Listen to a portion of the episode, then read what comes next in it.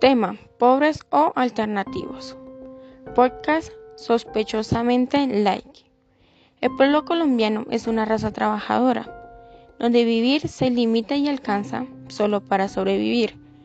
¿Cuántas veces nos ha tocado, en vez de tener una plantilla para los zapatos, hacer una con cartón? Cuando los tenis que fueron regalados por nuestra familia se dañan y es hora de comprar tenis de marca Adiclas con el logo del chulito. De allí la pregunta, ¿pobres o alternativos?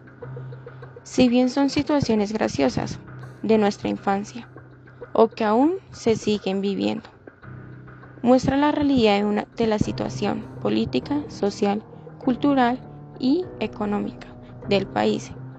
Son situaciones que nunca vimos con malos ojos en nuestra infancia, ya que era normal y se debía hacer. Pero a medida que se va creciendo, se entiende que esa es la situación en la que se encuentra su familia.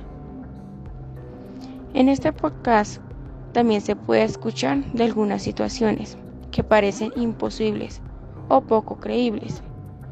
Para eso es necesario tener una evidencia, como lo es un video o una foto a lo que da lugar a noticias bizarras, como la que pasó en India, que un mono fue sentenciado a cadena perpetua, ya que este mono consumía alcohol y cuando estaba borracho apuñalaba a personas o como un caso especial de un perro que en la costa manejaba un burro.